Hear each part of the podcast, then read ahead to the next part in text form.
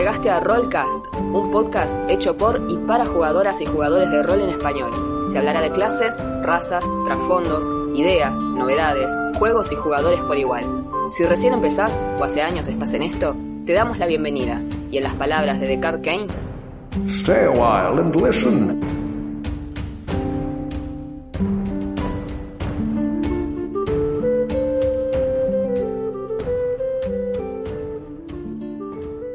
Están? Bienvenidos a un nuevo episodio de Rollcast, el episodio 18 esta vez. Yo soy Juan Yo soy Augusto, ¿cómo andan? y hoy vamos a tener un episodio de mágico. Ajá. Un episodio... Hagan de cuenta que este es el episodio que les dejó la, la lechuza en su cumpleaños número... Ojalá supiese más de Harry Potter. Eh, ¿10? No sé, 10, 9... ¿Cuándo empieza? 10, creo. Creo que 10, no sé, entre 9 y, y do- 12. Esa edad mágica Bien. en la cual a uno le llega la carta con la lechuza, a menos que tenga tíos malvados que no se lo dejen llegar. Eh, pero bueno, independientemente de eso, la magia en D&D forma, como ya dijimos eh, en su momento, dijimos que el combate es 60% de de D&D Sí, y la magia es un 50% de ese 60. tal cual. Eh, tenés que, como grupo, armar una party a propósito con gente que no tenga magia para lograr ese efecto. Si no, de alguna manera va a aparecer y va a ser importante. Va a aparecer, va a aparecer de una manera o de la otra, eh, inclusive, bueno, el tema con la magia precisamente en D&D, a ver, si le empezamos a explicar desde dónde viene, en realidad mucho sentido no tiene, simplemente fantasía medieval, eh, entonces Claro. la magia es como algo que viene innatamente con las narraciones fantásticas, Claro. eh, y bueno, como Sí. ya todos vimos, tanto Tolkien como, como el escritor de Conan, los dos usaban magia y los dos fueron inspiraciones para Claro. Gygax a la hora de O sea, hacer. Y tal cual, eh, de hecho la magia es algo que separó lo que se llamó D&D de Chainmail. De. Chainmail, exactamente. Claro, cuando- Chainmail cuando agrega las unidades especiales, Mm. empieza a agregar magia, monstruos mágicos, Claro. bestias mitológicas. Claro, fíjate que estaba el... Lo convierte de un el- simulador de batalla medieval a un simulador de batalla de fantasía. Claro, exacto, le mete el Magic User. Exacto, el Magic User, así se llama posta. Exacto. Este, y bueno, la magia acá en D&D arrancó simple y se fue complejizando Tal cual. mucho, pero Sí, muchísimo. sí. Arrancó con, me acuerdo de la lista de conjuros de, vos ves la lista de conjuros de primera y segunda edición.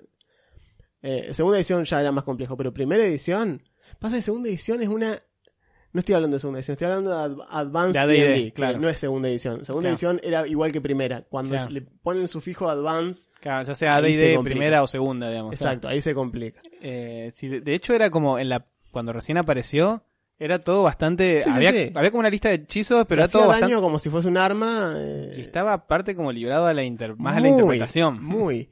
O sea, básicamente, fíjate todos esos conjuros que vos hoy lees en, en la- en el player y decís, che, esto debería estar más explicado. Bueno, imagínate que eh, todo era, todo era la explicación de Wish, básicamente. Era todo como, o de, qué sé yo, eh, Legend Lore, o de... Claro, o de que son así bien abiertos. Que te dicen, y preguntar al DM. Eh, Claro. El DM sabe. Eh, ¿Cómo era? Eh, contact Other Plane. Claro, O- exacto. O el coso ese, de, le preguntás a una entidad en otro lado que te puede dar información sobre lo que... Augurio.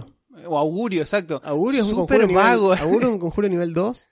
O sea que te lo van a empezar a tirar a nivel 3 los druidas y los, y los clérigos. Y, Claro. y decís, ¿pero y qué hago con esto? Ah, le preguntás al DM sobre un acontecimiento que puede o no suceder. Y él te va a decir que va a salir bien, mal Claro. o neutral. Puede ser más librado en interpretación. Eh, sí, no, no, es muy, es muy complejo y no te ayuda realmente como DM mucho algunas de las explicaciones. Pero bueno, eso es porque empezaron a usar la magia precisamente como algo interpretativo, utilitario y no solamente armas para los magos. Claro. Distintas bolas de fuego, digamos. Exacto. Eh, de hecho, bueno, ya que estamos hablando de esto, segunda edición tiene esta cuestión de que ya empieza a tener complicaciones específicas, por ejemplo, los grandes, los grandes eh, recordados, por ejemplo, haste, usar Mm. celeridad te come un año de vida. Qué lindo eso. A mí, me, a mí- Eh, Esa regla a mí me encanta. a mí me encanta. Yo Cada vez la- que usas celeridad tenés un año menos de vida, Yo mi porque cam- acelerás tanto el metabolismo Claro, que... no es, tenés gra- un- no es gratis moverte el doble rápido que el resto de los mortales. Aparte atacabas el doble, o sea, te movías el doble, atacabas una vez más, era como que estabas viviendo al doble de velocidad. en quinta el Haze, el efecto de Haze lo mataron un poco. Sí, Eh, es, es como un cansancio inmediato claro. después de terminar el hechizo. Claro, y el efecto en sí también tampoco te da otro turno, que era lo que pasaba antes, digamos, pero pero bueno, igual todo eso se puede rulear. Sí, Eh, para mí estaba bueno, de hecho. O sea, sí. está bueno que la magia se sienta más, eh, como que haya un impacto más real, me parece. Parte Porque la magia pasa muy... Aunque sea, perdimos cosas, menos, menos mal, no digo perdimos en el buen sentido. Perdimos cosas como Time Stop.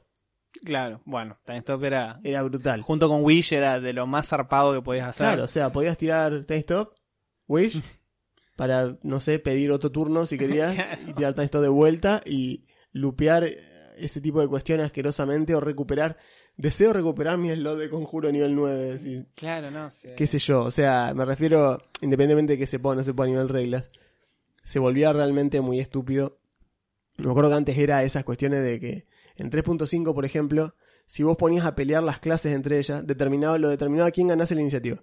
Claro. Porque si ganaba la iniciativa el mago, el mago hacía time stop, muro de fuego, muro de fuerza, muro de fuego, muro de fuerza, alrededor tuyo. Claro. Acelerando conjuros, porque encima la metamagia no era solamente Claro, para los sorcerers. Metamagia la podía hacer cualquiera, la tenés que elegir las dos de O metamagia. sea que era.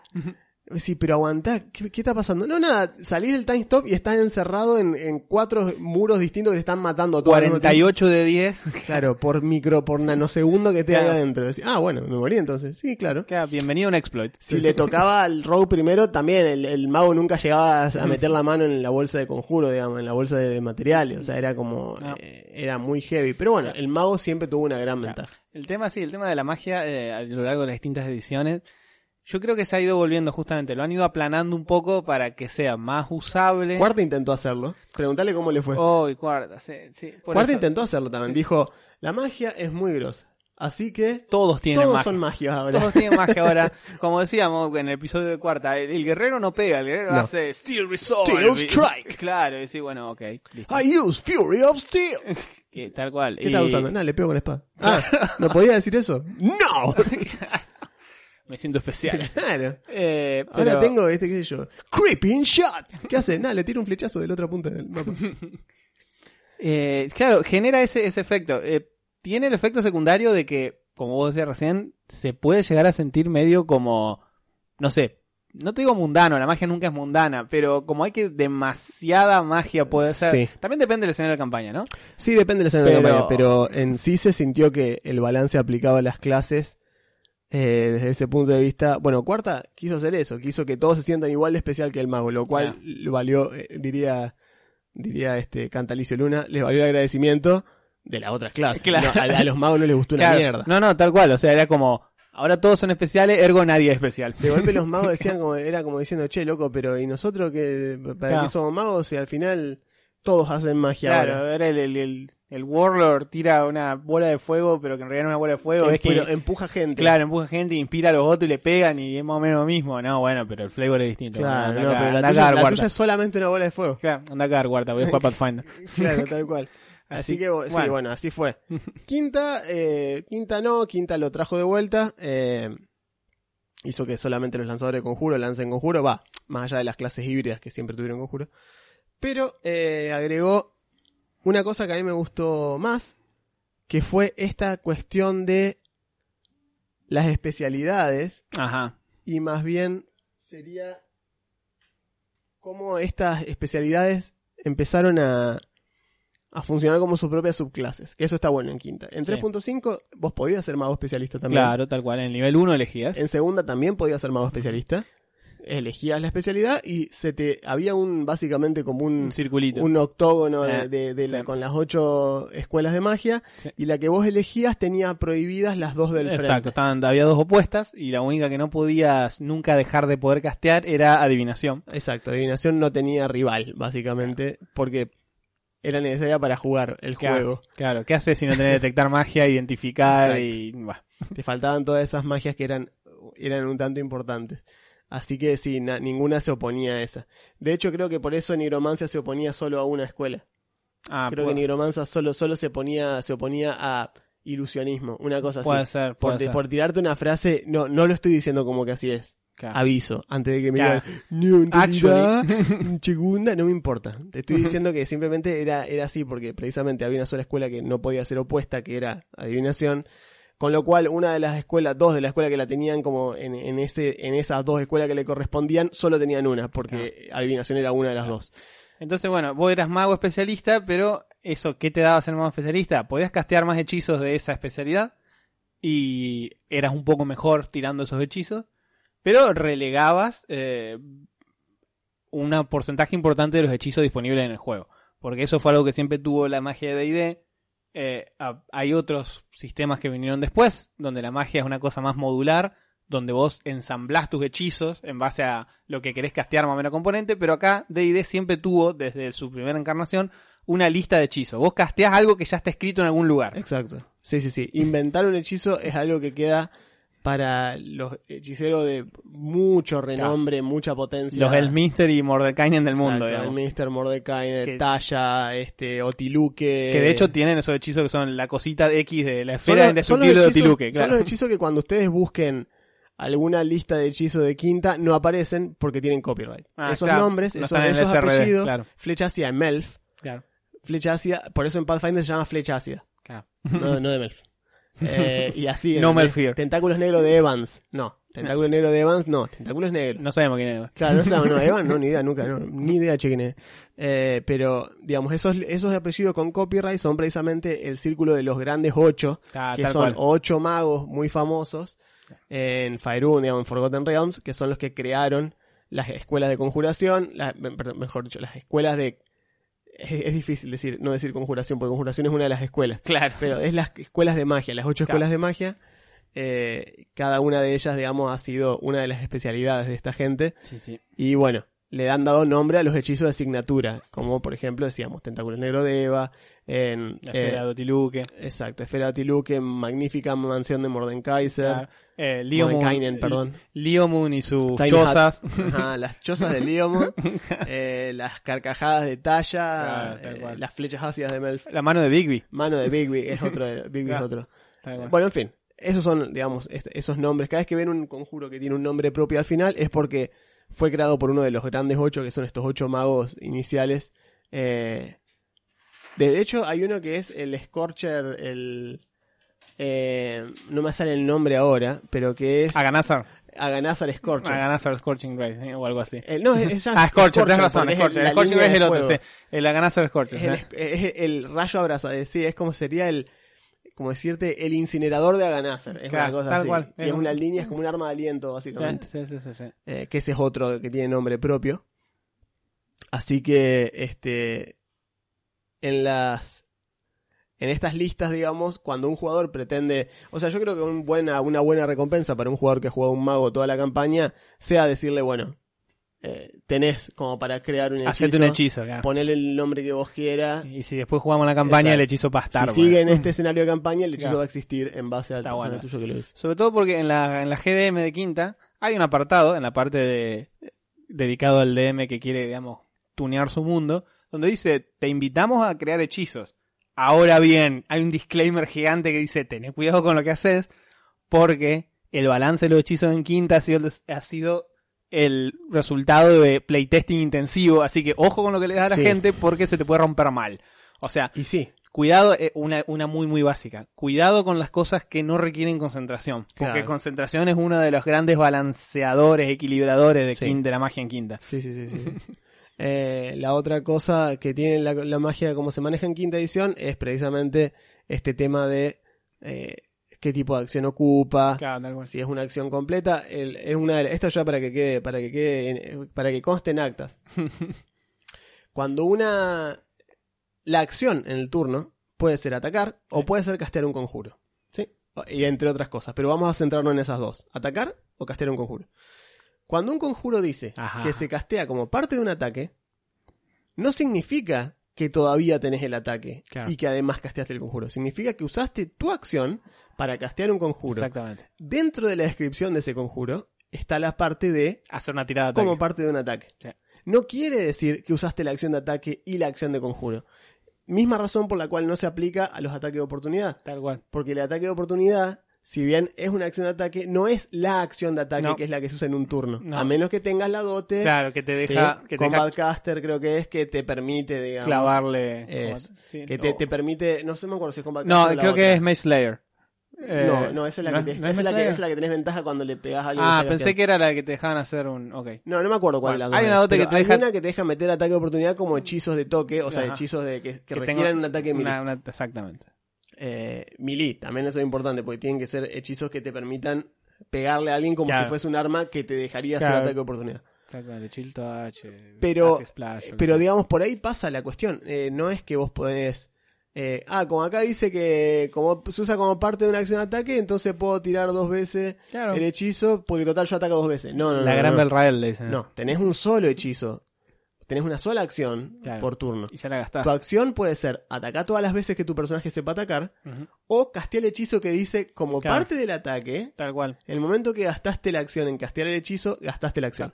Y, por ejemplo, tampoco puede ser, porque esto salió en la campaña, eh, y por eso tuvimos que hacer una auditoría, no siquiera podés después usar tu acción bonus para pegar con el arma que tenés en la otra mano, No. porque hacer eso, la descripción de combate con dos armas dice, si atacaste, si usaste la acción de ataque para atacar con tu mano principal, como acción bonus, podés pegar con la otra. Pero Pero, no estabas no. Exacto, vos gastaste un hechizo. Es un if. O sea, if atacaste con la primaria, then usa la bonus para pegar. Claro. Pero como ese if no lo chequeas, No. porque no atacaste con la primaria, casteaste un hechizo que incluye una acción de ataque, no puedes usar la bonus para pegar con la mano. no se rompe, porque estás haciendo, estás casteando un hechizo, atacando de nuevo y atacando con la bonus todo en el mismo turno. Tampoco lo puede hacer, tampoco lo pueden hacer los que tienen Twin Spell. Por el Mm. mismo motivo, el, el doble, el doble zarlanga mística Claro, tampoco se puede porque la bonus la comiste, eh, no, no fue una acción de ataque. claro. Entonces no hay bonus con la parte de atrás del staff para usar Shield Lag. Por No. ejemplo, con el frente y con el dorso de un staff. Claro, tal cual. Porque el staff normalmente vos podés hacer eso, podés atacar dos veces, pegás con la parte de adelante y como bonus pegás con la parte de atrás.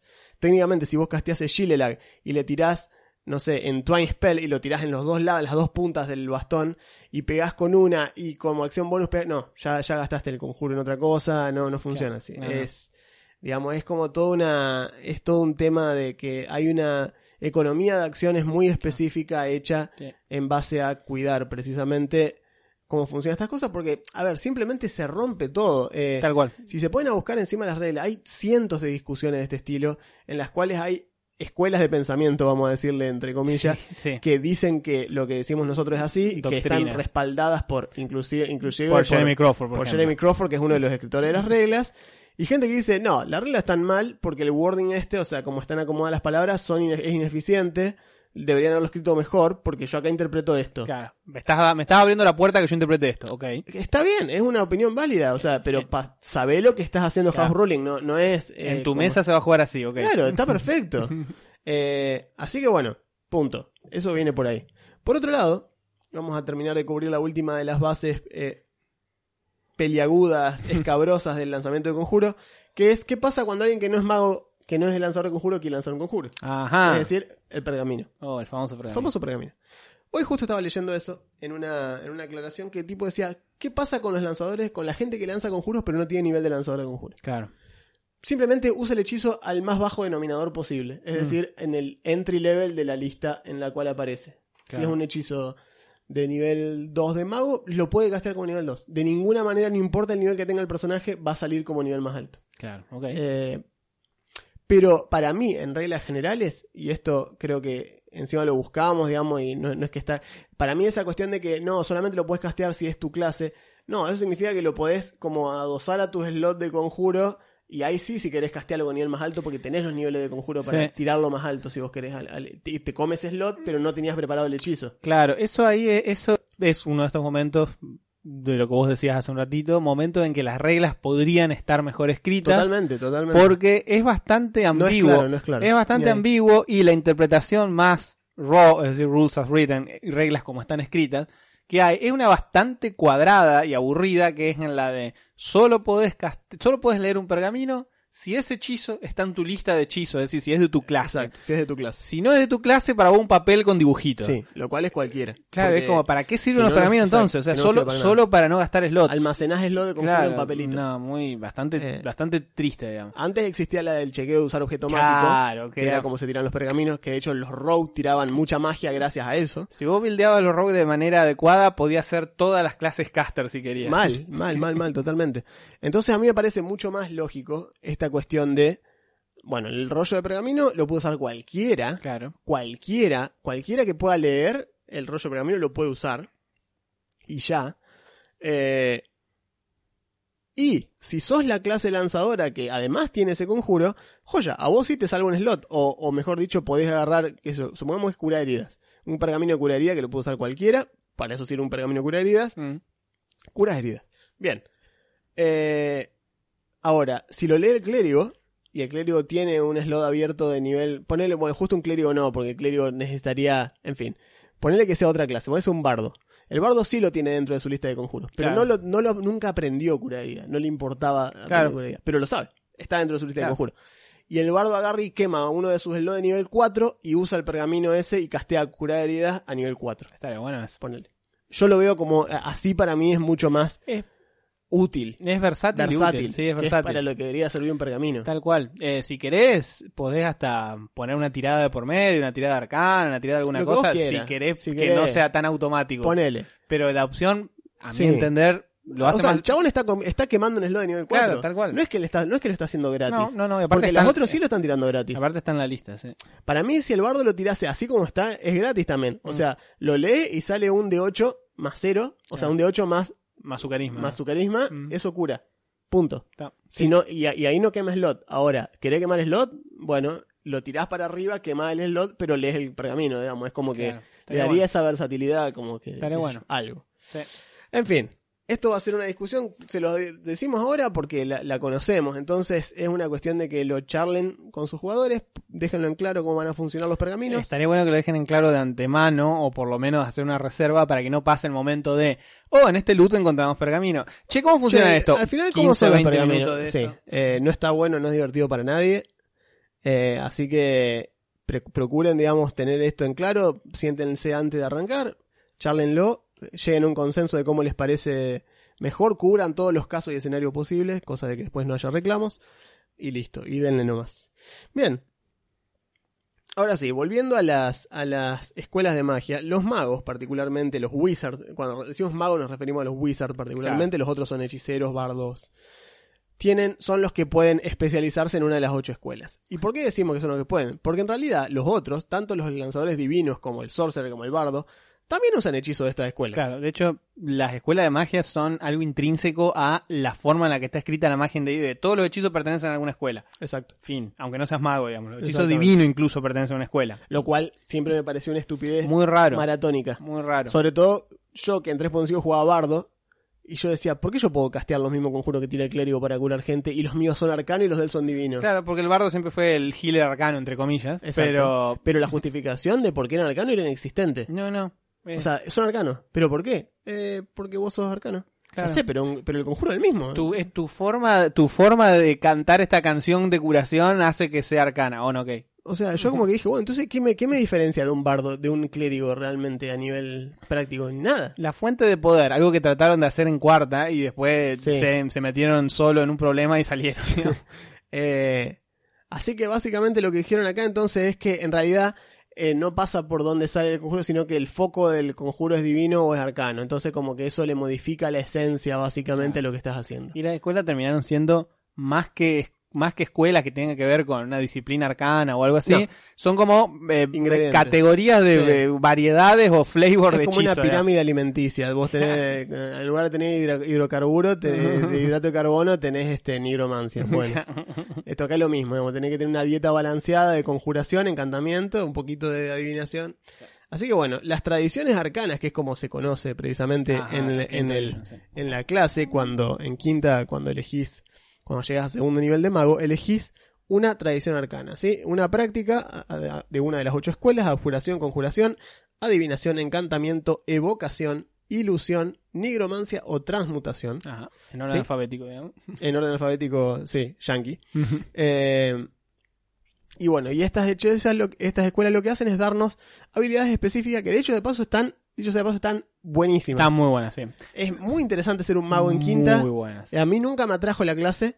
El mago siempre me pareció una clase muy sosa, muy de, bueno, eh, Claro, tal cual. ok, tirás hechizos y qué más haces. No, tiro un montón de hechizos, están re buenos, sí, Claro. pero ¿y, y- y fuera de combate? Leo mucho. Claro. Era como todo lo que hacía el mago antes, ¿entendés? Y de Eh. golpe ahora Te- hacer magos muy raros. Te hicieron más fácil darle más personalidad, hacerlo más Claro. divertido, digamos. Ahora tiene flavor el mago, que era algo que nunca tuvo. El mago era un embole No, antes. yo me re divertí jugando al mago ilusionista en tu campaña. claro, bueno. Lo, re, lo rebanco a, a Sai. Este, las tradiciones entonces tienen esta cuestión, ¿sí? Eh, primero, hablemos de una cuestión antes de entrar a las tradiciones. Hablemos de el tipo de magia, cómo se, el nombre que recibe la magia específica de D&D, que es Ah, el tema de Bancian. Sí. Ah, bien. Porque generalmente ustedes lo van a encontrar en internet como Bancian Magic, haciendo Bancian, referencia a Jack Vance, que es un autor de ciencia ficción barra fantasía del siglo XX, sí. que había leído mucho Gygax, por supuesto, y a él le gustó esta parte de que combinó un poco de flavor de la serie de libros de Dying Earth, la Tierra Moribunda de, de Jack Vance, donde la magia es algo muy común, con una cuestión mecánica. A Gygax, cuando mete todo esto de la magia, en un momento dice, bueno, pero... Era medio clarividente el tipo. Si los hechiceros, o sea, los magic users, son los únicos que pueden hacer magia, y la magia la hemos dejado tan librada de interpretación, No ¿Qué- se nos va a ir toda la que mierda. evita que los tipos hagan lo que quieran, rompan todo, que fue en un momento lo que empezó a pasar. Que fue lo que le pasó en su propia campaña. Claro. ¿Qué, qué, qué limita esto? Entonces el tipo metió una limitación un poco extraña, si la leemos, pero ya estamos tan acostumbrados, que es, los magos estudian sus libros de hechizos, fijan esos hechizos en su mente, y cuando los castean, es decir, cuando ejecutan esos Cuando los hechizos, largan, se borra de su Sí. mente y se olvidan. Los sueltan, los sueltan y se van. Se va. Entonces, para volver a castearlo, tienen que volver a estudiarlo. Lo cual explica la diferenciación que tiene el mago del, del hechicero. El hechicero nunca se olvida. Claro. El exacto. hechicero simplemente se queda sin energía para seguir tirándolo. Si tuviese slot infinito, el hechicero tiraría el mismo conjuro todo el día, uno atrás del otro, sin parar. Claro. El bardo lo mismo. No se los olvidan, son hechizos que saben, pero ¿cuál es la diferencia? El mago los puede cambiar todos los días. Claro. El hechicero, el bardo, no. Les quedan ahí. Son hechizos que los saben y los saben y los puede cam- El bardo, por ejemplo, los puede cambiar solamente cuando sube de nivel. Claro, como Eh, cambiar uno por otro. Uno por otro, nada más. Pero mantiene un número limitado de hechizos que sabe. O sea, que, que, que puede usar. Es muy limitado. En cambio, el mago tiene esa cuestión de la versatilidad absoluta de tener un libro. Claro. Asumo que es porque había, me acuerdo que había un par de teorías que decía de cuántas páginas ocupaba un conjuro en Claro. el libro de conjuro. Que es una página por nivel de conjuro. una una cosa así. así, sí. Entonces, tirar un conjuro nivel 6 son 6 páginas de, de texto que tenés que recitar a la hora de castear el conjuro. Claro. O sea, es Que- una cantidad de información brutal. Ya, que te memorizaste y en ese momento soltás y después oh, tenés un blanco mental, ya no te acordás. Exacto. Y eso es la magia, la, la Bancian Magic, que es precisamente ese efecto de el Fire and Forget. Claro, básicamente, exacto, de que exacto. tirás los hechizos y después no te acordás cómo lo hiciste. Claro, y si querés tirarlo de nuevo, tenés que ir a estudiar de nuevo. No no, hay de vuelta. No hay sí, sí, sí, sí. A menos que lo, lo hayas preparado Más de una vez. más de una vez. Lo cual ya lo hace parecer más extraño Es re todavía. extraño Que eso. decir como, che, pero Ah, no me mismo lo que... olvidé, pero todavía me lo acuerdo un poco, ¿eh? Una vez más lo puedo tirar, creo yo. Claro. no sé, ¿eh? No es, sé. es un poco raro. El de misil mágico ya me lo debería hacer de memoria para la altura del partido, ¿no? Tal cual. ¿Por qué no es un country? Como era en cuarta. Exacto. Era, que- era un country y ojo, rompieron dos cosas. Primero, rompieron que era hechizo nivel 1, lo volvieron country. Era un country. Pero al principio, y después lo tuvieron que modificar en otro sourcebook, tenía tirada de ataque. Sí. Algo terrible. Porque, porque De- de golpe dejó de servir el Claro, Missile. misil mágico pega automático. Es el chiste que tiene misil mágico. Claro, claro. ¿no? Tiene poco daño, pero pega siempre. Claro. Eh, así que bueno, esa es la Advanced Magic, que es el fundamento inicial. Y en base a eso sí, ahora pasamos a las escuelas. Mm, Y empezamos con Abjuración. Abjuración es básicamente magia totalmente defensiva. Claro. Acá está viendo un cosito que justo decía, eh, de- de- eh, guárdanos de todo mal, eh, como como eslogan de, la, Claro. de la escuela de magia. Porque precisamente es magia de protección. ¿sí? A mí me gusta muchísimo, a mí me gusta mucho Sí. Abjuración. Sí, Eh, sí, me resulta una escuela súper entretenida. En quinta, el mago especialista es especialmente interesante. Sí. El, ab- el abjurer, el abjurador. Tiene conjuros de nivel bajo, eh, podemos decir eh, disipar magia, escudo. Ujú. De nivel medio está eh, protección contra el bien y el mal.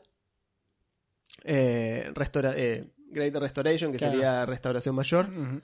Invulnerabilidad, campo antimagia, etcétera. Claro, son son súper versátiles, son muy interesantes y también tienen aplicaciones fuera de combate, por ejemplo, alarma es un hechizo de abjuración y el famoso glifo protector eh, Exacto. el azote de todos los rogues demasiado inquisitivos, también es abjuración. Ujú. y, y está bueno.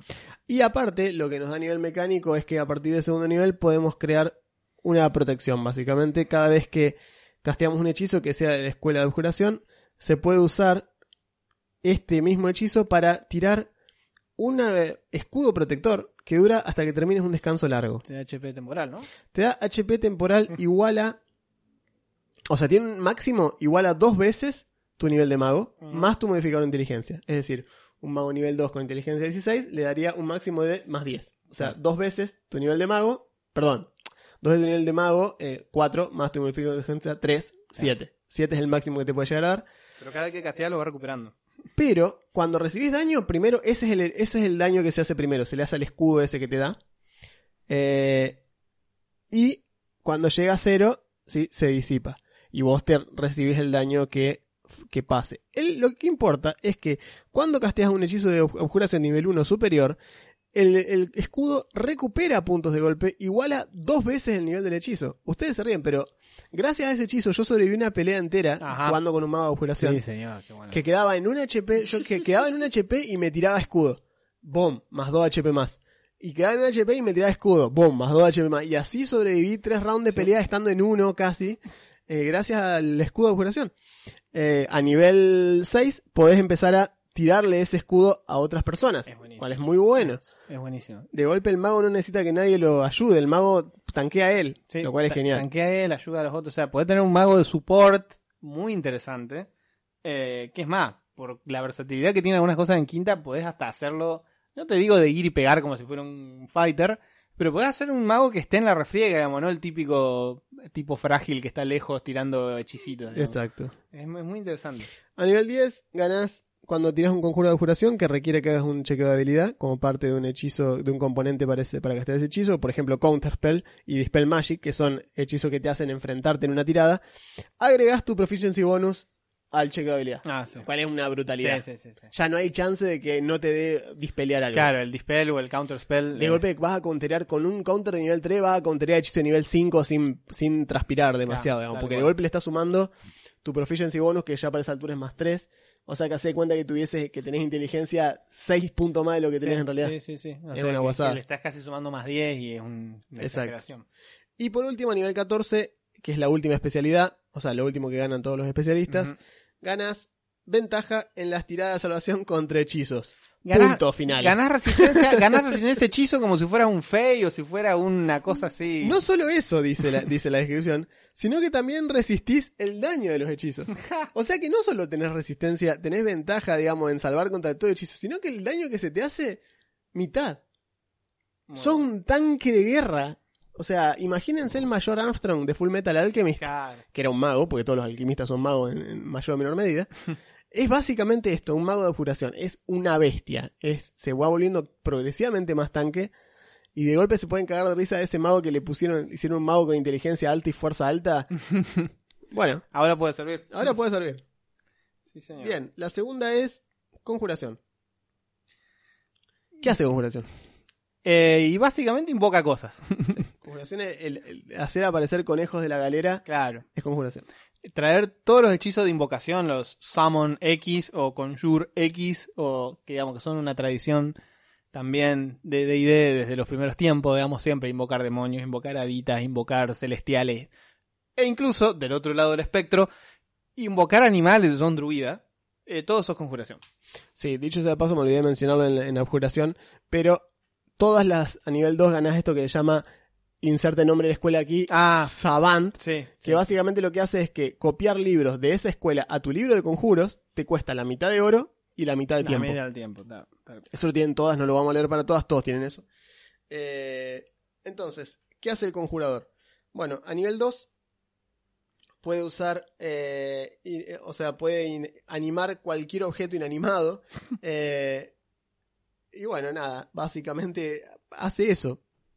Funciona como, es visiblemente mágico y desaparece, o sea, puede crear cualquier objeto Claro, lo creas de la, Chiquito, de de la la nada, nada. de la nada. una lapicera, un Claro. lápiz, aparece, Claro. brilla, es, vi- es visiblemente mágico, como Claro. dice ahí, y desaparece una hora después. La diferencia es que eh, no es ilusorio, realmente está ahí. O sea, es la diferencia con eh, la escuela de ilusión, cuando después, digamos, hablemos de ilusión. Tiene que ser que quepa, o sea, tiene que caber, básicamente, tiene que ser no más largo de pies. 90 centímetros Claro, y no puede pesar más de 5 kilos. claro. Viejo, Igual, puede ser un montón de cosas. Go crazy, Un- una ¿eh? pala de campaña, un, Claro. un, un hacha ligera, cualquier cosa que necesitas, una una- espada corta. la mayoría de las herramientas entran en ese. O sea, supongo que está la... O sea, supongo que no puede ser un arma, pero no dice... No dice que no puede ser un arma. No dice que no puede ser un arma. O sea, tranquilamente. Dice que sea no- un objeto no mágico que alguna vez hayas visto. Dura una hora o hasta, Una o daga, hasta que le hagan daño. Puede Sí. ser, pero está, está muy bien. o Brilla, sea, se ve que es mágico porque brilla, tiene... Pero nada más. Está buenísimo. súper útil. Es súper útil. Súper útil. Después, a nivel 6 gana la transposición. Ah, Que básicamente lo que hace es... Podés intercambiar, teletransportarte básicamente. Tu teleport hasta 30 pies a un espacio inocupado que puedas ver. Alternativamente podés elegir un espacio en el rango que esté ocupado por una criatura mediana o pequeño, si esa criatura Claro. está de acuerdo. Tiene que ser willing. Los dos se teletransportan Claro. intercambiando Es muy lugares. bueno eso intercambiar Genial. lugares. Con un familiar, Claro. si sos un mago que tiene un familiar y sos especial en conjuración, mandar el familiar, que un familiar que pueda volar, por ejemplo, tipo un cuervo o un nimbo, lo que sea, pum, swap y te vas de golpe vos Claro, allá te arriba. vas. Es más, puede ser. Podés atravesar. una vez por, eso- una vez por descanso largo. ¿no? Claro. Pero podés atravesar, no sé, rejas o cosas que no, no puedes pasar. Lo puedo usar una vez por descanso largo o si casteas otro hechizo de conjuración Claro, se te recarga. de nivel 1. Claro. Todas las habilidades estas se resetean casteando un hechizo de la, de se escuela. retroalimentan. Es buenísimo. Es o sea, muy es bueno. como que la misma configuración de las fibras de magia te permiten volver a usarlo. Bien, después tenemos conjuración o sea, Enfocada enfocada, claro, que sería nivel 10. No te pueden romper la concentración mientras tenés un hechizo de conjuración activado. Ya. Ya está. O Ya. sea, listo. No, no se van a desinvocar tus bichos porque te claro. pegaron a vos. ¿Invocaste una- un swarm de insectos? Bueno, listo. Se quiere pararte en el medio. Claro. Eh, nadie se te va a meter a rompértelo y no lo pueden romper. Y a nivel 14 gana Durable Summons, o sea, convocaciones resistentes. Cualquier conjura, cualquiera criatura que invoques mediante un hechizo de conjuración tiene 30 HP temporales arriba. Así, así sea una araña que tiene que un sea. HP, no importa, No importa, tiene tiene 31. 31, claro, 31 Mira qué lindo. Bien, Está bien.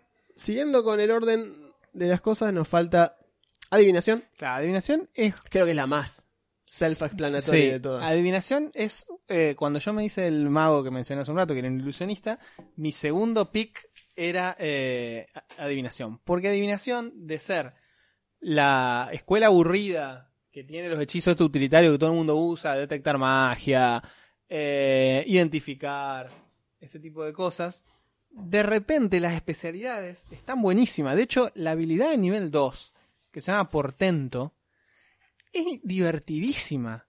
Está muy buena. Y lo que hace es, básicamente, vos, mago adivinador, mago especialista en adivinación, después de cada descanso largo, tirás 2 de 20 y anotás esos resultados. Los anotás en un papelito a un costado. Después, en cualquier momento, en cualquier momento, después de eso, cualquier tirada de 20, así la haya hecho vos, un compañero o el O un DM, enemigo. Claro. el DM, puedo decir, no, para, quiero usar este número. Entonces de repente, pues si tenés números altos, lo usás para cosas importantes, que sea, tirada de ataque de tu compañero o tirada de salvación o lo que fuese. Y si tenés un número bajo, se lo encajás al, al- a los enemigos, se lo encajás al DM, le haces que tiren un 1, los forzás. ¿Por qué? Porque vos sos un adivinador y vos tuviste una visión del futuro en el que esto iba a ser así. Y de repente pasa. Es muy bueno. Es muy bueno. Bien. Después, en nivel 6, te dan tu, tu, tu habilidad de más entusiasmante, aunque para mí por dentro es buenísima. Pero bueno, es cada vez que, que casteas un hechizo de, de adivinación de nivel 2 o más, recuperás un slot. Es muy, es muy guaso eso. Recuperás un slot de nivel más bajo. Puedo prever que voy a castear de vuelta esto. Claro, lo voy a necesitar. Recuperar un slot más bajo del que acabas de castear. Y el máximo es 5. O sea, ahí igual tenés, Se lo limito un poquito, pero. tenés como 70% del hechizo del juego Claro, ahí. Es impresionante. Después de nivel 10 ganas una habilidad llamada el tercer ojo. Después de cada descanso largo o corto, podés elegir de, de visión, de Dark Vision, ver en el plano etéreo o la habilidad de leer cualquier lenguaje, ver criaturas invisibles u objetos y tenés esa habilidad hasta tu próximo descanso. largo. Como que ves más allá. ¿De qué? De lo que vos quieras. Sí, claro, tal cual. Sin ninguna espada del augurio. Bien. Y en nivel 14 te mejora el portento a 3 de 20 en lugar de 2. Excelente. Es muy divertido. Excelente. Es muy divertido. La verdad que sí. Bien. La escuela que sigue es la escuela de encantamiento. Imagínense ahora un mago de adivinación con el, la Fit Lucky y que sea Ah, Halfling. Claro, no, ya está. Eh, Sí, bueno, ¿yo puedo tirar o, va- o querés tirar vos directamente? combo muy bueno. Encantamiento. Encantamiento es básicamente poder doblegar la voluntad de otras criaturas. ¿sí? a, a la tuya. ¿sí? Básicamente eso. No, no te interesa la violencia, simplemente logras que todos hagan lo que quieras en base a, a tu capricho. Ya, encantar persona, dormir, Claro, hold person incluso. Whole person. A nivel 2 gana mirada hipnótica. Cuando elegís este. Básicamente podés eh, hacer que una criatura entre en trance. Como acción elegís una criatura que puedas ver a 5 pies tuyo. Si la criatura te puede ver o oír, tiene que hacer un chequeo. Si no le da, queda encantada por vos hasta el final de tu próximo turno. Son un vampiro con mesmerismo. Sí. Eh, La criatura encantada, la velocidad queda en cero Mm. y queda incapacitada y visiblemente. Ahora, incapacitado es un estatus muy complejo. En Es de- terrible. todos los ataques que te hagan mientras vos estás incapacitado se consideran críticos con daño máximo. Eh, Porque no te moves. O sea, te le pones adelante y lo mirás al tipo y quedó a merced de Claro. todo el resto de tu party, que Eh, no tiene ningún miramiento probablemente. no, es terrible. Es, las tiradas de ataque hacia esa criatura son con ventaja. Y si pega, es crítico automático. Crítico máximo. Sí, sí, sí. sí. Eh, no, no, es terrible. Eh, después, lo- en los turnos subsecuentes podés quemar tu acción para mantener el efecto, extendiendo la duración hasta el final de tu próximo turno. Como sea, el efecto termina si te moves más de 5 pies de la criatura. Claro. O sea, tenés que estar al lado. Claro, lo único malo que tiene es eso. Distancia. que estar al lado y que tal vez si sos un mago un poco endeble, un no querés estar al lado. Tal cual. Pero defensivamente es increíble. A nivel 6 ganás encantamiento instintivo. Básicamente, cuando una criatura que puedas ver haga un ataque contra tuyo, puedes usar tu reacción para, para mover, de- desviar ese ataque. Intentando, siempre y cuando haya otra criatura a la cual desviar el ataque en el rango Claro. del atacante. No, no me pega a mí, pegale a tu No, amigo. pégale a ese. Pégale a ese mejor. O sea, si no le da, tiene que atacar a lo que tenga más cerca. Eh, o sea, que no sea vos o él mismo. Claro. Pero cualquier criatura que tenga cerca le va a intentar pegar. Puede llegar a ser un amigo tuyo, un amigo de él. A vos no te va a pegar, le va a pegar a lo que sea que tengo al lado. Tal cual. A nivel 10 gana dividir Ah, encantamiento, ella se rompe. que es, es, es Ah, terrible. esos momentos que de repente las reglas del juego. Todos la- los hechizos de nivel 1 o superior que puedan targetear solo una criatura, ahora targetean dos. Hola, doble char- hold person. Doble, hold charm person. ¿Qué es eso? ¿Ustedes se dieron cuenta que siempre los castillos tienen dos guardias en la puerta? Bueno, charma a los dos, así, derecho. Muy bueno. Listo, es zarpadísimo. Sí, sí, sí. Y a nivel 14, alterar memoria directamente. Básicamente, cuando casteas un encantamiento en un hechizo, a una o más criaturas, porque ya contempla que se lo hiciste a, a todo el planeta, eh, aunque no le haya dado, o si le dio y pasó, no, no está al tanto de que haya Claro. sido encantada. Porque muchos hechizos de encantamiento, sobre todo los de nivel más bajo, tienen el efecto de que cuando se termina la duración, la criatura se da cuenta instantáneamente de que alguien le estuvo alterando la voluntad. Exacto, porque no les quita la... O sea, no- normalmente vos te acordás de lo que hiciste estando encantado. Claro. Por eso te das cuenta que alguien te encantó. Acá, una, no te das cuenta. Y dos, adicionalmente, cuando el hechizo termina, podés gastar una de tus, o sea, podés gastar tu acción para hacer que la criatura encantada se olvide del tiempo que pasó encantada.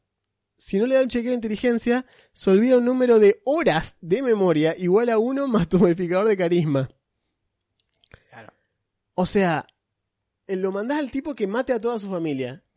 Porque sos un buen mago. Exacto, eso, eso, muy edgy. Si te gusta hacer, o sea, si te gusta encantamiento, bueno no sos. Ya que quede clarísimo, No, no, no, no, porque, sos bueno. no, porque digamos, tu especialidad es que la gente haga cosas que voluntariamente no quiere Les hacer. torces la voluntad a Claro. hacer lo que vos querés. Eh, no, so- no es para gente buena. No, y de hecho, fíjate que esto requiere una tirada contra tu carisma, Exacto, que si sos un mago de encantamiento, no mago. debería ser alto, digamos. exacto. Eh, pero no es un estada en el cual le pones, digamos. Claro. Así que bueno, es muy terrible. Encima, ah, no solamente que le cagaron la vida al tipo, sino que hacen que no se acuerde las últimas tres horas. Claro, o sea, Bien. Ok. Evocación. Esta es la el bread and butter claro. de los magos. Este es el, el- el- tal cual, el pan y La razón por la cual se hacen magos es por evocación. Claro, o sea, ¿qué- ¿en qué piensa la mayoría de la gente dentro y fuera del hobby cuando piensa en un mago? Y en alguien tirando bolas de fuego, rayos. ¿A qué se refiere persona que está en rango de bola de fuego? Exactamente, what do you mean? Eh, así que, por supuesto, hay un mago especialista de evocación.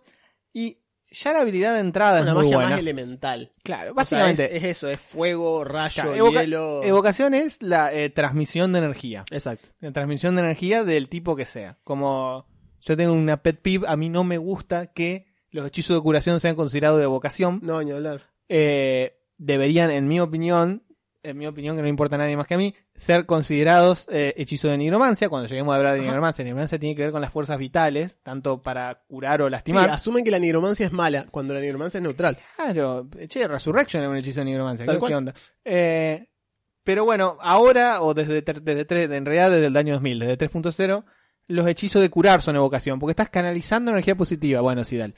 Eh, la cuestión es que la habilidad de nivel 2 ya es muy buena, Esculpir. que se llama esculpir hechizos. Te permite, cuando vos tiras un hechizo que tiene área de efecto, o sea, la mayoría de los hechizos que vas a estar tirando si, sos, si te gusta la evocación, eh, puedes elegir un número de criaturas igual a uno más el nivel del hechizo, Sí, que normalmente va a ser 4 porque vas a estar tirando bolas de fuego que son nivel 3. exacto. Eh, y están, esas criaturas están protegidas del efecto del hechizo. Si el hechizo requiere una tirada de salvación, como por ejemplo la tirada de salvación de destreza para que no te entre completa la bola de fuego, las criaturas la pasan automáticamente. Es muy bueno. Y si con una tirada exitosa las criaturas recibirían mitad de daño, en realidad reciben cero daño. Sí, como si tuviesen eh, esquiva. Eh, claro, evasion. Eh, entonces, es genial. O sea, de repente vos podés tirar una bola de fuego al medio de la party donde están todos tus amigos guerreros y Rogue peleando a cuchillada con los malos y la bola de fuego solo daña a los malos. o sea, es muy bueno. Tienen que imaginárselo una especie de eh, forma extraña en la que explota la bola de fuego en la que solo alcanza a los malos. Tal cual. Es muy divertido. Es lo que podían hacer en 3.5, 3.0, Claro, exacto. con metamagia, moldear conjuro. Claro, metamagia. Todo mago, si quería, tenía las dotes metamágicas. Después, en nivel 6, tienen eh, Potent Cantrip, el cantrip potente. Eh, las criaturas que tienen éxito en una tirada de salvación contra un cantrip de daño que vos tires, reciben la mitad de daño aunque zafen. Es muy bueno porque muchos cantrips son eh, save, or- eh, save or miss, digamos. Es decir, si le da la tirada no les pasa nada. Ahora, con esto, podés ponerte a tirar cantrips y que algo de daño vas a hacer. Sobre todo con los cantrips, a medida que, que escalan de nivel, se vuelven bastante deseables, digamos. Cuando empezás a tirar 3 de 8 con cada Firebolt, no está tan mal. Eh, después ganás en nivel 10 una habilidad bastante simple, pero eh, que funciona bien, que es tu modificador de inteligencia se agrega al daño de tus hechizos. Eso es una forrada. claro, no, de repente sos más dañino, las cosas se prenden. cuenta que un arco largo. Claro, de repente tirás con tu, tu, tu inteligencia se pasa a tu destreza. Tal cual. Tal cual. Y al final tenés Over Channel, que es así como overclockeas tus hechizos. Sí, mal te overclockeas. Eh, podés elegir que un hechizo que vos tirás de nivel 5 máximo haga daño máximo. Daño máximo. En, en lugar Sí. de tirar. Porque, porque why not? Claro, ahora si lo usás más de una vez por descanso largo, empezás a recibir daño. Oh, como no. que te empezás a, que- a importa? te dañás. Claro, ¿qué O sea, importa? ya tenés todas las manos prendidas a fuego y Claro, seguís tirando y no te importa nada, ya está. Claro, está bueno. Aparte está bueno el nivel flavor, porque Sí. tiene que ver con ese... Este daño ignora toda resistencia e inmunidad, dicho sea Claro. de paso. O sea, no importa que le tires piel pétrea, lo come igual. Lo ¿no? vas a comer igual. Eh, está bueno porque a nivel flavor es como el mago que justamente empieza a quemarse a sí mismo con tal de sí, sí, dañar. O sea, cual. Bien, después le sigue la Escuela de Ilusión, que es una escuela con la que Augusto ha tenido su, su, su mastery en su momento. Sí, es muy divertida. Y la ilusión precisamente se trata sobre eso, eh, joder con la percepción de las personas, no con la voluntad, sino con lo que ven, Claro. con lo que sienten, con lo que huelen, con lo que... todo, básicamente. Muchos de los gnomos principalmente son la magia, la, la raza Claro. predilecta para la ilusión, eh, porque son naturalmente, este... Lo han generado como mecanismo de defensa para espantar Claro. depredadores o criaturas más peligrosas. Al no tener gran virtud física, han recurrido mucho a la ilusión para parecer más atemorizantes de lo que son Sí. realmente y sacarse de arriba peligro. Sí, de hecho, en los tiempos de las limitaciones extrañas, segunda y en Posta. segunda, eh, los gnomos solo podían ser ilusionistas. Eh, eh, era su escuela. Si te ibas a especializar, solo se podía especializar en Sí, ilusionismo. Jodete por ñomo. Claro. Bien.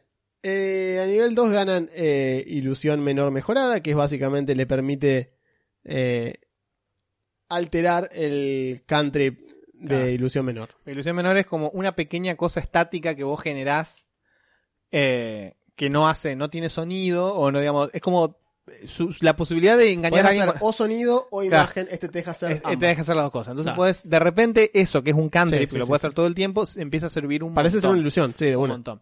Por cierto, casi, casi que podríamos, no te digo un programa entero, pero hablar un rato largo de cómo usar la ilusión, Ah, de porque podés estar De horas hablando de esto, Ni hablar. porque tiene de todo. Ilusión no solo es hacer creer a la gente que hay cosas que no están, No, no, ni hablar. o, O, sea, sino, por ejemplo, podés con crear una columna y te escondés atrás de la columna de repente, y eso es una ilusión. Y si la gente no se da cuenta que esa columna antes no estaba, sí, sí, y sí. de repente estás creando cover, es, estás el, creando. es, el, es el tema de la...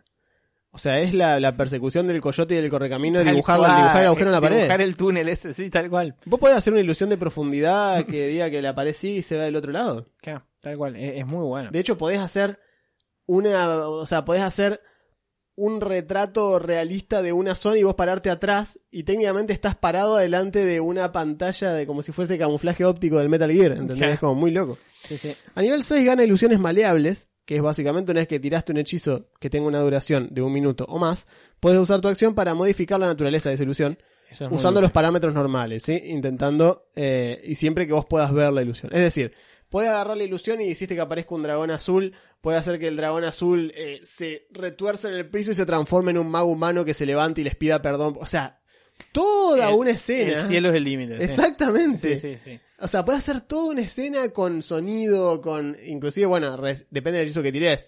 Porque dice. Mientras dure un minuto más. O sea, Claro. que si tiraste una ilusión, una ilusión mayor, que tiene olor, Claro. que tiene temperatura, que tiene todo, podés hacerle, pero que se coma en un viaje. Sí, sí, tal cual. tal es cual. muy zarpado. Mientras más sube, mientras más alto el nivel del hechizo, empiezan a tener Más se complejizan. Claro, y cada vez más aplicaciones. Y con esto, de repente, es como vos decís, podés armar una película literal, Sí, sí, engañar a medio mundo. Es muy Bien, bueno. a nivel 10 gana el autoilusión o la, eh, digamos, el, el ilusión propia. Ah, que- ah, es la aplicación de combate. Claro, que es la de combate. Básicamente lo que puedes hacer es que puedes usar reacción cada vez que te ataquen para interponer un duplicado ilusorio tuyo entre vos y el atacante y el ataque automáticamente falla. Automáticamente falla. Sí, sí, sí, sí, sí. Está y la ilusión se disipa. Una vez que la usás la puedes usar una vez, una sola vez. Sagi la usó, sí, pocas veces también porque Rara no vez. solían pegarte. No, rara vez estaba ahí. Y las veces que me pegaba me acordaba, porque pobre era, era muy debilucho. Y vos no te acordabas de usar esto. Sí, Eh, pero- un par de veces que la, Sí, comiste no, unos que- sopapos que me olvidé, me olvidé. atómicos. Pero cerca del final, cuando ya, digamos, los stakes eran muy altos, me acordaba porque Sí, era esto o morirme. Exacto. Pe- Pero, sí. Bien, a nivel 14 gana por fin todos los secretos de haber, de me- meter la sombra, la som- magia, magia sombría en tus ilusiones para que parezca una semi-realidad. Cuando casteas un hechizo de nivel 1 o más, Se va al diablo. puedes usar, elegís un objeto inanimado como parte de la ilusión y lo haces parte, o sea, y haces que ese objeto básicamente sea como real. No, no, Queda- se va- se empezás va al a- diablo, se va al empezás diablo. a mezclar la realidad y la ilusión y no se sabe bien dónde termina una y no dónde tiene empieza la otra. sentido esto, porque ya dejas de dejas de tener que convencer a la gente de que eso, o sea, Es convencer. real. Es real. De Es repente real. vos te están persiguiendo un enemigo, creas la ilusión de un puente, el puente de repente es real. El puente Cru- es real, porque cruzan, posta, ¿eh? cruzan vos y tu amigo, y chasquea los dedos, Dice, desaparece el puente. objeto Chau. se mantiene real durante un minuto. Claro. Así de fácil. Y, y es real, ¿eh? O sea, pueden venir, olfatearlo, morderlo, pegarle con el dedo. eh, Es, es real. Creás una pared donde antes no había, creás una puerta No donde puede antes hacer no había. daño, no puede dañar directamente No, a alguien. no, no, no. Pero, eh, Pero de repente. pero por todo lo demás, Las aplicaciones son no tienen infinita, pero. podés casi. hacer un golem de piedra y que le peguen al golem de piedra y el golem hace "Uh", y se intenta defender y le van a estar pegando un rato, ¿eh? Sí, sí, Hasta sí. que te aburrís lo, lo disipás. Sí, sí, no, no, increíble. O sea, no, ni siquiera lo disipás. Haces que en uno de los golpes los tipos el golem se desmorone y se haga ceniza y se haga piedra contra el piso y se lo vuelve el viento. Todo eso lo puedes hacer vos. Eso es lo que tiene de terrible. O sea, tomás mucho control sobre la narrativa. El DM de golpe Sí. pierde como control de eso y pasás a narrar vos los efectos de, de las cosas que Sí, haces. sí. O sea que si van a jugar un, un ilusionista, no sean paja y, y pónganle, Ah, digamos. describan bien. Exacto. Descri- Describan bien lo que hacen porque es 80% del Claro. chiste de hacer magia e ilusión. Por cierto, el ilusionista también es el, el mejor a la hora de transmitir información a otra gente, por Ah, de ejemplo, que no estuvo. Decir, ay, ¿cómo eran los tipos? sí. ¿Cómo eran los tipos que te atacaron? Bueno, Así. Lo que, lo que conté yo con Dagger, que tenía todo hecho una, Claro, una industria exacto. de, de Eso mismo. pornografía ilusoria. Ahí está, eso porque mismo. no hay otra forma mejor. Claro, exacto, sí. En, en fantasía Eh, medieval mágica es la única Te forma. puedo dibujar un identikit o te Lo que puedo te lo muestro cómo se mueve, cómo se para, todo. Exacto. Viste, no, eso es muy bueno. Bien. últimas dos escuelas. Ajá. Nigromancia y transmutación. Ah, bien. Son divertidas. Es cierto. Así que bueno, eh, nos quedan... Vamos, vamos a rushearla, nos quedan unos 6 minutos para las dos. Ok, fantástico. Bueno, nigromancia es eh, poder sobre la vida y la muerte li- Sí. literal, digamos, mo- eh, transmitís, modificás, manipulás energías vitales. Eh, los nigromantes tienen, por su- tienen la, la desgracia de haber sido considerados siempre villanos. Sí. Eh, que- Son, es un trope muy común. que es un tropo muy común y son esa- esos debates infinitos, infinitos hasta el día de hoy, de si vos andas animando muerto por la vida, ¿sos bueno o sos malo? Por el solo hecho de haber hecho eso. Tal bueno, cual. qué sé yo. Eh, Vos, vos invocás un lobo, lo cagan a piña y vuelve a su plan y vos no sos malo. claro, y después lo voy a invocar y lo vuelven a cagar a piña y todo. O sea, Todos los días lo invocás. Y Claro. para que lo caguen a bife, no, pero es otro labo. Ah, qué bien. claro, exacto. O sea, son más, más, más espíritus sufren. Sí, sí, está re bueno. Tal cual. Así que bueno, eh, lo que hace, más allá de eso, hay magos nigromantes que pueden ser héroes también. Así que bueno, tu habilidad de nivel 2, la cosecha sombría. Mirá el nombre que le ponen. Grim Harvest, que puede ser el nombre de un juego. bueno. Tal cual. Eh, O una, una- de, de una expansión de un juego. Tal cual, Green Harvest. Una vez por turno, recuperás puntos de golpe cuando matás una otra criatura usando un hechizo. Cuando vuelves a hacer que lleguen a cero sus hit points por- con un hechizo, eh, vos te curás. Bien. Una vez por turno. Así que. Te, te sirve que haya bicho, digamos, de bajo nivel. No, no, no sirve si lo usás con constructos o un dead. Claro, porque no puedes absorber energía vital de algo que no está vivo. digamos. Ponele. Eh, después, eh, la de los sirvientes no A nivel muertos. seis, el ajá. nivel 6. Eh, ganás animar a los muertos si no lo tenés. Sí. Te lo sumas al libro. te lo sumas al libro y tenés, podés levantar un cadáver adicional, digamos. Eh, está muy bien. Está bueno. Además, cuando pegan estos amiguitos tuyos, le agregan tu proficiency bonus a las tiradas. Ah, es muy bueno. De Es golpe, muy bueno, o sea, de, son de golpe, o sea, mejores. sos el nigromante del diablo. De Claro, golpe empezás son- a sumar. Son mejores tus muertos que los muertos de otro porque te especializaste. Claro. Yo estudié para estos muertos. Después, eh, nivel 10, te vas acostumbrando a la no muerte. Esto me hace Ok. acordar a, a- Al Warlock. a tu Warlock de la vez pasada. Tal cual. Eh, te vuelves resistente al daño necrótico. Y no te pueden reducir HP. Bien. Eso puede ser situacional, es- o- no, es muy bueno, pero muy bueno. es bueno en general. Es muy Y después nivel 14 ganas la habilidad de eh, Command Undead, ordenar a los muertos. Eh, esto te deja, Chúpenla, paladines. claro, te deja controlar a los muertos que no hayas creado vos. Obvio. Lo cual tiene, o sea, los no muertos que estén en un radio de 60 pies tienen que tener éxito en una tirada de carisma. Por cierto, el carisma de los no muertos se imaginan usualmente, Sí, no suele ser más de tres. claro. O de repente están como encantados, entre comillas, por vos y lo manejás un rato. Ya está. O sea, de repente le usurpás los no muertos a otro negromante. Tal es muy cual. bueno. Es muy bueno. Aparte, imagínate meterte en la guarida del liche y de golpe siempre se burlaron todo el mago nigromante y el nigromante agarra el, el beholder undead que tiene el liche y dice, no, no, no, pelea para mí ahora. Claro, ahora es mío. Y el liche queda diciendo, no, pero lo hice yo. Ya no. Bien.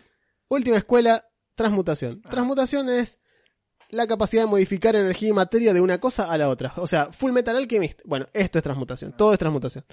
Eh, a nivel 2 gana alquimia menor. Básicamente lo que hace es altera las propiedades de un objeto no mágico cambiando una sustancia por otra. Es decir, esto puede ser madera a piedra, eh, piedra a madera, eh, hierro a metal, eh, perdón, hierro a cobre, por ejemplo, madera este, a cerámica, lo que vos quieras. Por cada 10 minutos que gastes haciendo este procedimiento, transformás hasta un pie cúbico de material. Después de una hora, o cuando pierda la concentración, vuelve a la sustancia original. O sea Ok. que podés agarrar un kilo de madera, convertirlo en un kilo de oro, si querés, y ponérselo adelante a un tipo y vendérselo, ¿sí? Y decís, ah, caballero. Y después cuando te vas, sigue ahí eso. El tipo Claro. lo guarda, se asegurás que lo guarde todo, te vas, pum, madera de vuelta. Haces monedas, uno- uno- unos disquitos de madera. Es oro falso. Claro. Es terrible. Eh, bien. A nivel 6 gana transmutar piedras. Eh, puede gastar hasta 8 horas transmutando piedras. ¿Sí? Creás Lo que- como, como una piedrita, creo. Exacto, sí. Creas una, piedrita. una piedra de transmutación. Claro, Perdón, no, no es transmutar piedra, sino es transmutar. Es piedra de transmutar, mejor Claro, dicho. A eso quise decir. Creás una piedrita. Sí. Eh, podés beneficiarte de la piedra o dársela a otra criatura. La criatura gana uno de los beneficios que elijas siempre y cuando eh, la tenga en su posesión. ¿sí? Elegís uno de estos. Dark Vision, 10 pies extra de velocidad, eh, Proficiency en tiradas al en constitución, Resistencia a ácido, bla, bla, uno de los elementos. Cada vez que casteas un conjuro de, de- de transmutación de nivel 1 más, podés cambiar el efecto que le diste a la piedra. Si la tenés vos, ¿eh? Si la tiene Claro. otro, no.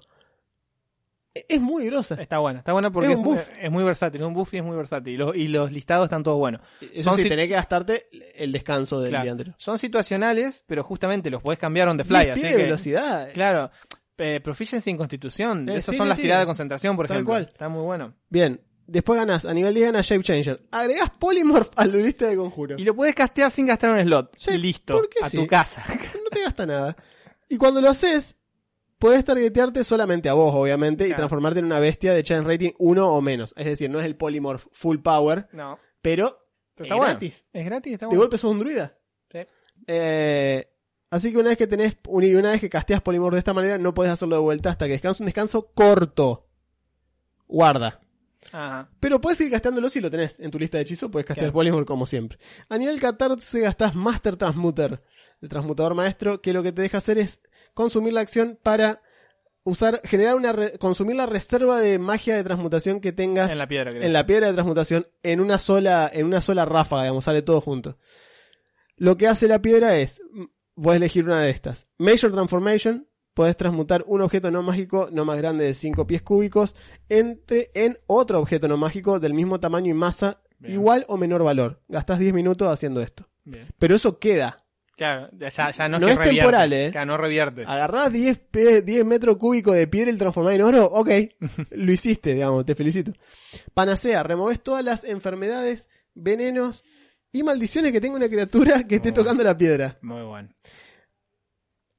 Levantás a los muertos. Tienes Raise Dead. onda. Raise Dead, vieja. O sea, lo tocás con la piedrita y levántate y anda. Y a la mierda. Y se revivió. No necesitas tener el conjuro. Ni quemar un slot. Muy bueno. Y, resto, y restablecer juventud es una piedra filosofal. Tocas Sí. la piedra de transmutación y esa criatura rejuvenece 3 de 10 años Mirá. con un máximo de 13 años. Este efecto no aumenta la cantidad de años máximo que vive esa persona. Claro, solo está más joven, pero se va a morir igual. Pareces 15 años más joven. Claro. Está, está, bueno, buenísimo. es muy versátil. Está buenísimo Es muy versátil. Y bueno, y la novena escuela, que no la vamos a tratar porque no es del libro básico, la introduce Matt Mercer en, en Adventurer's Guide to Wildermount, que es básicamente la cronomancia. Agarró todos los hechizos que están en estas listas, que tienen que ver con el tema del tiempo, por ejemplo, Haste, lo que hablábamos hoy, o. Slow, o ese tipo de conjuros, y los metió en su propia categoría y agregó un par de hechizos nuevos, que es cronomancia. Es No una novena mal. escuela, No está mal. está buena, Sí, de eh, justifica muchas cuestiones, muchas Sí, falencias. Yo sí. agregaría inclusive una escuela extra para precisamente esto que hablamos hoy. Todos los conjuros que son de, de vida y de curación y demás. Bueno, loco, pongan una escuela extra si no lo quieren poner. Eh, en- Porque evocación no son. No, Cronomancia me- es algo muy sacado de un JRPG. Obvio, me encanta. Y, y la escuela de curar gente tipo White Mage también me Hastega, para todo, hastega Claro. y curaga para todo. Claro, listo. Lo único que falta son hechizos de gravedad y listo. Así que bien, esto ha sido nuestro recorrido por las escuelas de magia. El episodio que viene, vamos a ver qué pasa. Ajá. No sé qué va a pasar el 19, pero. Porque digo, no sé qué va a pasar porque vamos a ver cómo venimos de tiempo. Pero si no es el 19, el 20 vamos a cerrar como el ciclo, este primer ciclo que hicimos, como Sí. vamos a cerrarlo bien arriba. Así que, pero no quiero adelantar nada No, para no, quemarme, No, sinceramente. no, exactamente porque hay ¿Viste cosas cómo hay logísticas mucho, sí, que hay sí. mucho quilombo en el medio, así, Así que, que no bueno. vamos a adelantar nada. No, no. Si nos están escuchando en Spotify, estamos en YouTube. Si nos escuchan en YouTube, estamos en Spotify. Recuerden dejar comentarios en Por YouTube. favor. Recuerden recomendárselo a sus amigos. Nosotros no pagamos publicidad, así que el boca en boca es la única forma que tenemos. Y esto ha sido las escuelas de magia. Yo soy Juan. Yo soy Augusto. Esto fue Rollcast.